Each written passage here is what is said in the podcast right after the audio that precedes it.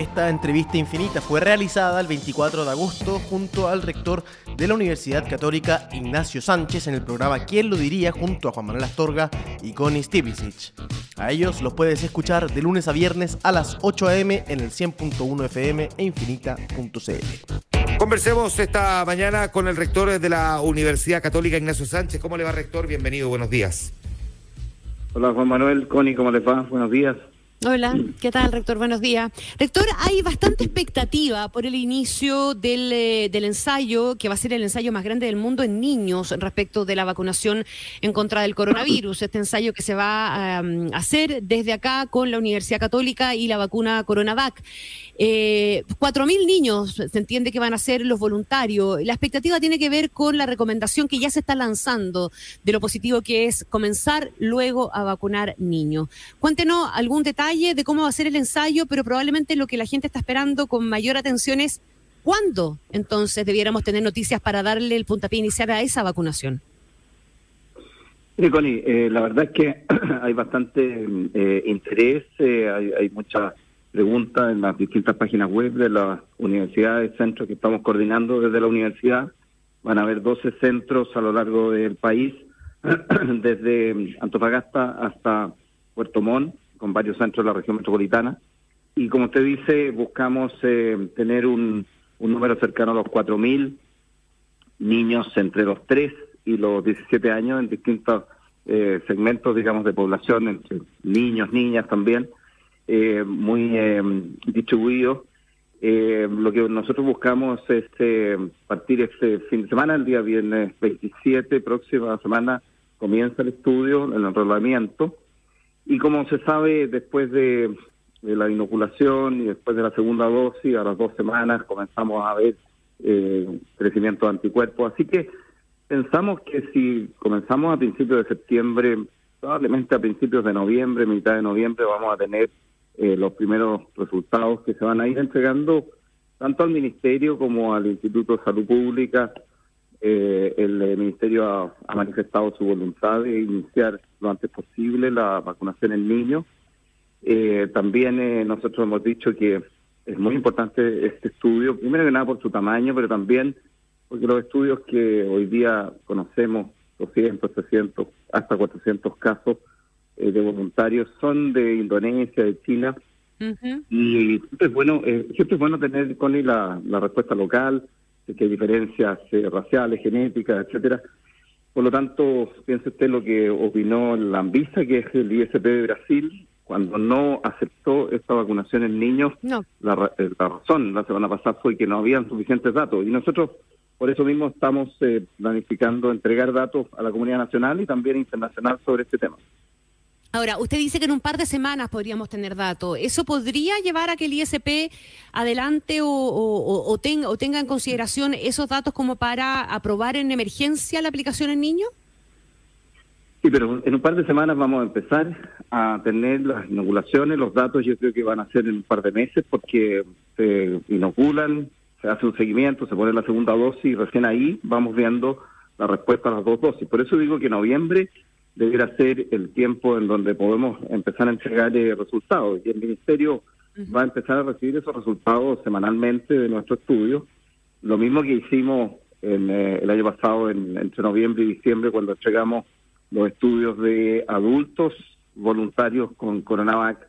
Eh, semanalmente entregábamos las respuestas y que permitió tomar las decisiones por los consejos asesores de cuándo empezar a vacunar población de mayores de 60 años. Usted se acuerda que en algún momento Coronavac fue autorizado solo hasta los 60 años y estos estudios nacionales permitieron ampliar el rango etario de eh, vacunación. Entonces, eh, nosotros si partimos los primeros días de septiembre con el estudio, probablemente en noviembre vamos a empezar a tener datos. Eh, eso tiene su tiempo por, por, por, porque hay que dejar pasar un mes para la segunda dosis pero lo importante es que en este segundo semestre esto se va a implementar, se va a hacer y va a dar muchas luces para la, toma de decisión por parte del Ministerio. Creo que no hay que, no hay que adelantarse. Sí, sí, no, lo que pasa es que fue el ministro París el que se adelantó, porque él habló en su momento de que en octubre podíamos empezar a vacunar a los niños. Más bien parece que se mantiene la fecha de fin de año que usted había dicho hace algunas semanas atrás. Yo creo que antes de noviembre va a ser difícil que, se basan los resultados de nuestro estudio. Ahora, el Ministerio puede tomar resultados eh, externos. No hay muchos datos eh, de series amplias, por eso mismo es que Brasil ha dicho que hay que tomar más estudios. La serie nuestra, por lo menos, yo pienso que vamos a dar la información en noviembre, no podemos antes, y, esa información la va a tener el Ministerio como primera fuente. Conversamos con el rector de la Universidad Católica, eh, Ignacio Sánchez. Rector, eh, ¿qué le parecieron las medidas anunciadas ayer eh, respecto de cómo enfrentar las fiestas patrias y considerando todavía la volatilidad de la variante Delta dando vuelta por ahí? Bueno, a, mí me parece que obviamente que tenemos buenas noticias en el sentido de menor número de casos, disminución de mortalidad que va semanalmente notándose esa disminución. Todo eso es positivo, pero hay que mantener mucha prudencia eh, el tema de la variante Delta está controlado por ahora, pero hay que, hay que ser muy cauto. Conocemos la experiencia en el extranjero. Por lo tanto, me parece que lo más prudente es eh, una celebración de fiestas patrias en familia, más que en lugares eh, públicos eh, con, con, con, grandes números de personas. lo que se muestra en el Ministerio destaca el hecho de la vacunación o no vacunación. Los aforos cambian dependiendo si están todos vacunados o no. Ahí van a tener que tener eh, mucha mucho control y mucha prudencia del, pase de vacunación. Mi mensaje sería que ojalá las personas celebren en familia y eviten eh, aglomeraciones mayores porque tenemos que seguir cuidándonos para, para no tener recaídas después de esta fiesta. ¿Pero le parece que las medidas eh, van, van por el camino correcto o usted habría puesto un poquito más de límite? Yo, mi opinión en la mesa social fue poner más límites, porque me parece que, a diferencia del año pasado, en donde teníamos 5 o 10 personas máximo y tuvo toda esa polémica si qué pasaba con una familia numerosa, etcétera, hoy día, obviamente que las fiestas patrias se pueden eh, celebrar en familia con grupos de 20 personas, eh, pero familiarmente. No me parece que estemos en situación de abrirlo a, fondas o ramadas con 200, 300 personas. Me parece que eso eh, no sería eh, lo más apropiado. Eh, conozco las indicaciones del Ministerio, pero personalmente yo hago un llamado a que las personas lo celebren más en familia y no en aglomeraciones mayores. En rector Sánchez, ¿cuál es su nivel de preocupación respecto de la variante Delta? Probablemente la evidencia que tenemos acá en Chile da cuenta de que estamos tranquilos porque eh, seguimos teniendo una tendencia a la baja en los casos, etcétera, pero me imagino que las preocupaciones, más que derivar del momento, de la, de la coyuntura actual chilena, tiene que ver con lo que está pasando en otros países. Tenemos el ejemplo de Israel, uno de los países más vacunados del mundo, que está literalmente en un problema con Delta hoy día. Claro, eh, es muy cierto, Connie, lo que usted dice. En este momento tenemos un caso, digamos, menores de 250 o por ahí el número de casos variantes del SAT. Tiene mucho que ver con el número de casos que estudiamos, el número de casos que encontramos.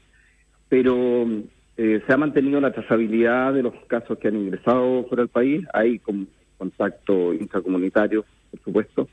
Eh, por eso es que el tema de aglomeración, de ventilación, de uso de mascarilla es tan importante. Nosotros sabemos que en Europa, en Estados Unidos, la variante Delta desplazó a todas las otras variantes, con más de 80, 90% de los casos. En Chile eso no ha ocurrido y eso es una muy buena noticia, pero para que no ocurra, eh, junto con la vacunación y junto con proteger al grupo de niños, que ya estábamos hablando de por qué estamos haciendo este estudio, eh, el llamado es a es a seguir cuidándonos con las medidas de autocuidado, mascarilla, ventilación, evitar aglomeraciones. Eh, solamente así vamos a evitar una tercera o cuarta ola. Eh, es cosa de lo que pasa en Francia, es cosa de ver lo que pasa en Israel, usted lo decía, lo que pasa en Estados Unidos, en muchos de los sectores en donde la variante Delta ha afectado fuertemente a, niños. Entonces, eh, nosotros sabemos que es en las actividades sociales, es en las aglomeraciones en donde esto se puede perder el control. Me parece bien que el control de las fronteras sea estricto. Han habido algunas medidas que han em, disminuido las cuarentenas de entrada, eso me parece bien, de, 10 a 7 días, tiene que ir progresivo.